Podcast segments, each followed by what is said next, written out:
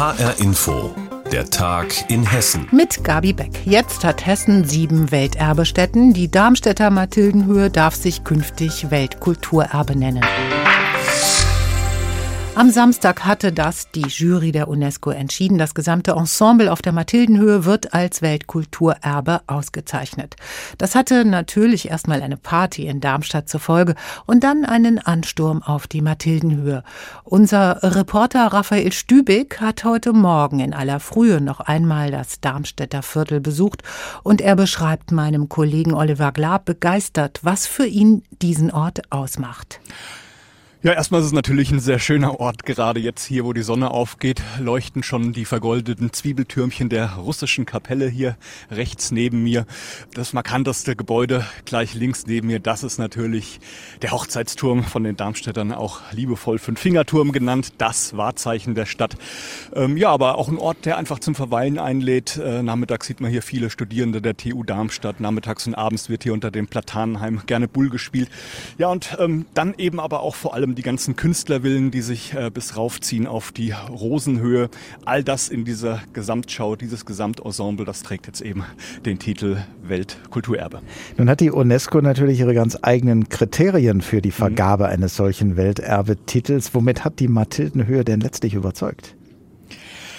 Eben durch diese Einzigartigkeit, das, was weltweit einzigartig ist, dass hier Künstler ähm, für Generationen von Architekten und Designern wirklich Impulse gesetzt haben. Also wenn man so will, ist das im Grunde genommen hier ein bisschen wie die Wiege von Ikea, vom Ikea-Prinzip. Man muss sich vorstellen, damals diese vier Ausstellungen, die es gab, 1901 bis 1914, da konnte man in diesen Künstlervillen ähm, ja, inspiriert werden, sich komplette Einrichtungen von Wohnzimmern, Schlafzimmern anschauen. Und da gab es Bestelllisten, wo man tatsächlich bis zum Likörglas ähm, Bestellungen in Auftrag geben konnte. Und ähm, ja, das ähm, war auch so der Anstoß damals, den ähm, Großherzog Ernst Ludwig ähm, hier mit der Mathildenhöhe wollte. So diese Verbindung von Kunst und Wirtschaft, also der Start einer industriellen Massenfertigung, wenn man so will. Und das hat die UNESCO ganz einfach erkannt, dass das hier heute noch sichtbar und wirklich weltweit einzigartig und deshalb erhaltenswert ist. Stichwort Wirtschaft. Die die Verantwortlichen in Darmstadt erhoffen sich jetzt natürlich von dem Welterbetitel vor allem einen Aufschwung beim Tagestourismus. Welche mhm. Pläne gibt es denn da schon? Ja, klar. Es gab immer schon ein breites Angebot an Führungen und Veranstaltungen. Das wird jetzt sicherlich noch mal internationaler werden für Tagesgäste, die vielleicht ohnehin Darmstadt äh, besuchen, wegen eines Kongresses zum Beispiel. Ein Besucherzentrum ist hinter dem großen Ausstellungsgebäude auf der Mathildenhöhe auch schon in Planung. Ein temporäres gibt es bereits. Ja, und ähm, Darmstadts Oberbürgermeister Jochen Patsch hat mir nach der Verkündung am Samstag auch gesagt, dass er sehr schnell mit den Nachbarn in Messel auch ins Gespräch kommen will, denn nur fünf Kilometer von der Mathildenhöhe entfernt haben wir ja mit der Fossilienfundstätte Grube Messel noch ein UNESCO-Weltnaturerbe. Also da ist vielleicht ähm, bald ein Kombi-Ticket zum Beispiel denkbar. Oder auch ähm, sogar mit dem ähm, Kloster Lorsch an der Bergstraße, das ja auch ein paar Kilometer südlich von Darmstadt entfernt liegt. Also man hat hier wirklich jetzt, wenn man so will, fast ein Hotspot an UNESCO-Welterbestätten. Und ja klar, Darmstadt erhofft sich da natürlich auch für die lokale Wirtschaft, äh, für die Gastronomie einen deutlichen Aufschwung. Soweit Raphael Stübig von der Mathildenhöhe in Darmstadt, die jetzt ein UNESCO-Weltkulturerbe ist. Hilfsgüter für die Hochwasserkatastrophengebiete in Nordrhein-Westfalen und Rheinland-Pfalz. Am Samstag haben sich dazu knapp 50 Lkw von Lahntal im Kreis Marburg-Biedenkopf aufgemacht. Eine Aktion zusammen mit unseren Kollegen von HR3. Unter dem Namen Wir Hessen helfen, die HR3 Sattelschlepper. Es war eine Aktion der Superlative, doch es lief nicht alles immer reibungslos, wie HR-Inforeporter Pascal Lazer berichtet, der mitgefahren ist. Die Brummis setzen sich in Bewegung zu einem Tag, der für einige länger werden wird als ursprünglich geplant. In Hessen haben sich entlang der Strecke auf den Brücken und am Straßenrand Menschen versammelt und winken dem Hilfskonvoi zu. Im LKW mit dem HR3-Logo sitzt Ralf Kalabis Schick, Zigarette im Mund und winkt zurück. Der Brummifahrer hat den Hilfskonvoi organisiert und gibt den anderen Brummifahrern Anweisungen per Funk. Jungs, ihr müsst immer schön locker durch die Hose atmen. Alles wird gut. Die Fahrt ins Hochwassergebiet, da sind alle noch euphorisch. Die Brummis haben unterschiedliche Orte zum Ziel. Einige fahren zu größeren Lagern wie dem Nürburgring, andere direkt zu den vom Hochwasser betroffenen Orten. Die Brummis haben Schaufeln geladen, technisches Gerät wie Bautrocknungsgeräte, aber auch Lebensmittel, Getränke oder Bettzeug. Doch ab dem Nachmittag melden mehrere Lkw Probleme. Sie dürfen ihre Lkws nicht entladen, die Lager weisen sie ab. Auch Hilfskonvoi-Organisator Ralf Kalabis-Schick kann seinen Lkw nicht abladen. Das waren hundertprozentig sichere Zusagen vereinbart mit Polizeileitstellen in Ahrweiler und was weiß ich. Was hat's gebracht? Nix. Der Brummifahrer ist den ganzen Nachmittag am Telefonieren und sucht alternative Abladestellen für die rund 15 Lkw. So wie Sarah Hedoch, die von Hessen aus die Hilfsaktion koordiniert. Das Problem der Brummifahrer, dass uns Lkw zuvorkamen, die Hilfsgüter beladen hatten und unangekündigt angenommen wurden an einzelnen Stellen, mit denen wir Zusagen vereinbart hatten, so dass wir einfach keine Lagerstätten mehr bekommen haben. Nach stundenlangem Telefonieren kommt am Nachmittag dann die gute Nachricht. Spontan finden sich doch noch Lagerplätze in Bonn, Gelsenkirchen und Limburg.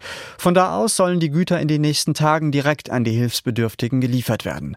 Brummifahrer Ralf Kalabis-Schick musste auch einen Umweg fahren, konnte seine Sachen aber dann in Bonn abladen. Ich bin jetzt sehr, sehr erleichtert, muss ich sagen, zu wissen, dass wir viel, viel Gutes getan haben heute, dass wir Menschen helfen konnten mit dem, was wir gemacht haben. Das gibt einem ein sehr gutes Gefühl, ja. Deswegen macht man es ja dann auch. Hilfskonvoi von HR3 aus Hessen in Richtung der Hochwassergebiete. Pascal Asser hat berichtet. Die Bilder des verheerenden Hochwassers der letzten Wochen machen fassungslos und sie verdeutlichen, der Klimawandel ist längst in Deutschland angekommen. Schauen wir mal auf eine Gemeinde in Hessen, die sich schon seit Jahrhunderten an das Hochwasser gewöhnen musste. In Neckarsteinach im Kreis Bergstraße gehört Hochwasser irgendwie längst dazu. Mike Markloff war für uns dort. Hochwasser prägt das Bild des 4000 Einwohnerstädtchens Neckarsteinach im südlichsten Zipfel Hessens. Bürgermeister Herold Pfeiffer führt mich hinunter in die malerische Altstadt. An einem Häuschen Ecke Neckarstraße und Hirschgasse sind die großen Hochwasser der vergangenen Jahre markiert. Der niedrigste angeschriebene Pegel, der den Menschen hier in etwa bis zu den Knöcheln reicht, stammt aus dem Jahr 1993. Über acht Meter war der Neckar damals angestiegen und Herold Pfeiffer war frisch gebackener Ordnungsamtsleiter. Ich hatte neu zu lernen, damit umzugehen. Mein Vorgänger hatte aufgrund von sehr vielen Aufzeichnungen der Pegelstände mich vorbereitet. Ich wusste, was passiert, aber es war dennoch das erste Mal. wenn Sie dann von vorne an den reißenden Fluss kommen, um den Pegel abzulesen, das noch nachts mit der Taschenlampe und Sie sehen da Stämme und Treibgut an sich vorbei schießen, das ist schon ein komisches Gefühl. Für die Bürger in Neckarsteinach ist eine Hochwasserlage zwar lästig und mit Aufräumarbeiten verbunden, eine Gefahr stellt sie jedoch nicht automatisch dar. Denn das Wasser, das hier die Straßen des Orts überflutet, ist Rückstauwasser vom Neckar. Reißende Fluten, die das Städtchen verwüsten könnten, sind eher die Ausnahme, wenn beispielsweise das Zuflüsschen Steinach viel Wasser führen würde. Und inzwischen können die Behörden den Wasserzulauf des Neckars mit Staustufen regulieren. Ein Hochwasser wie im Jahr 1824 beispielsweise, als der wilde Neckar rund elf Meter Wasser führte, wird es in der Form wohl nicht mehr geben. Alfred Juncker hat in der Neckarstraße einen Getränkehandel. Sein Vater hat das Familienhaus Ende der 1960er Jahre hochwassertauglich gemacht. Von außen ist das Erdgeschoss mit Marmorplatten versehen. Drinnen, wo die Getränkekästen stehen, können die Wände mit einem Wasserschlauch ganz einfach abgespritzt werden. Aber, sagt Alfred Juncker, in der Regel steige das Wasser nicht mehr so hoch. Es war wirklich heftig, 1993. Aber schon, wir haben jetzt 13 das letzte Hochwasser gehabt. Und 16 warst du auf der Straße gestanden. Wir pokern also einmal ein bisschen, wenn ich weiß, Gundelsheim 6 Meter und es steigt nicht mehr. Das kann man im Videotext gucken, kann im Internet gucken, man kann halt überall. Ich mache es noch ein bisschen altmodisch, ich rufe manchmal den Pegel an und da weiß ich ganz genau, wie es steht, ein Pegel. Der Pegel Gundelsheim in Baden-Württemberg ist für die Menschen hier der wichtige Richtwert. Wenn Gundelsheim Hochwasser von 6,90 Meter und mehr meldet, dann haben die Menschen in Neckarsteinach vier Stunden, um ihre Wertgegenstände aus den unteren Teilen der Häuser in die oberen zu bringen. Günter Michel wohnt mit seiner Frau ein paar Häuser weiter. Der Keller ist schräg betoniert. Wenn das Hochwasser die Michels heimsucht, spritzen sie ihn hinterher mit dem Schlauch wieder aus. Im Grunde haben wir schon wertvolle Gegenstände, die man verlieren könnte. Die befinden sich gar nicht in dem gefährdeten Bereich. Nur dann, wenn das Erdgeschoss gefährdet ist. Jeden Morgen überprüft Günther Michel den Pegel in Gundelsheim. Diese Routine ist ihm in Fleisch und Blut übergegangen. Ans Wegziehen hat er allerdings dabei nie gedacht. Es ist unsere Heimat und man ist so verwurzelt. Auch das Wasser konnte uns nicht vertreiben. Mike Markloff über Neckarsteinach in Südhessen, eine Gemeinde, die schon seit Jahrhunderten mit häufigen Hochwassern zu kämpfen hat. Können wir in Zukunft den Personalausweis online beantragen? Schicken wir unser Passfoto dann per E-Mail? Kann das Internet dabei helfen, dass eine Stadt weniger Müll produziert und vielleicht sauberere Luft? Wiesbaden will Smart City werden, auf Deutsch eine schlaue Stadt. Heute hat sie für ihre Projekte 2,25 Millionen Euro vom Land Hessen dafür bekommen.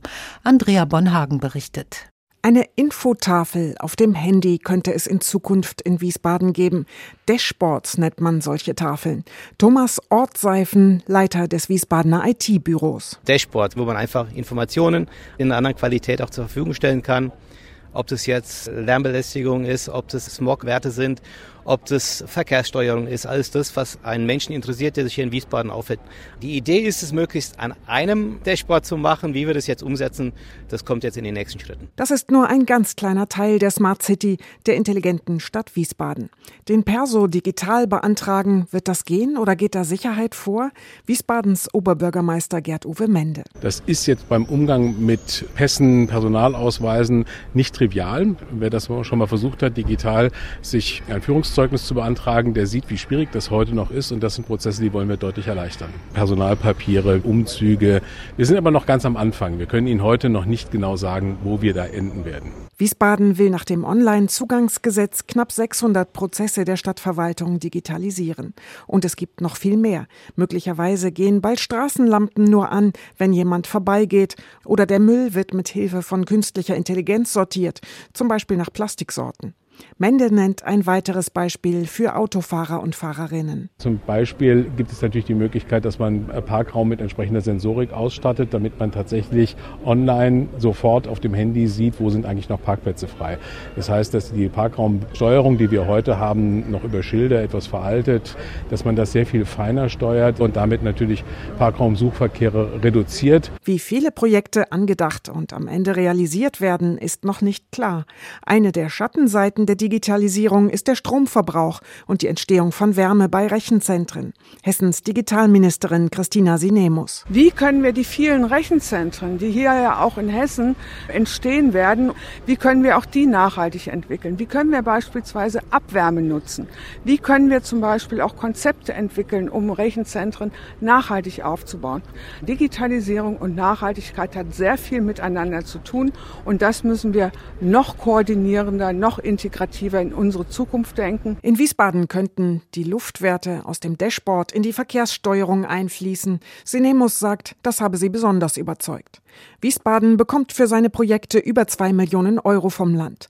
Auch Kassel, Eichenzell und Darmstadt werden Smart Cities. Sie haben vom Bund deutlich mehr Geld bekommen, jeweils über zehn Millionen. Der Odenwald arbeitet mit 200.000 Euro vom Land an der Digitalisierung von zehn Unternehmen. Insgesamt liegen beim Land noch 60 verschiedene verschiedene Anträge für mehr Digitalisierung. Mehr Digitalisierung, Wiesbaden auf dem Weg zur Smart City. Andrea Bonhagen hat berichtet. Und das war der Tag in Hessen. Mein Name ist Gabi Beck. Die Sendung finden Sie täglich auch als Podcast auf hrinforadio.de.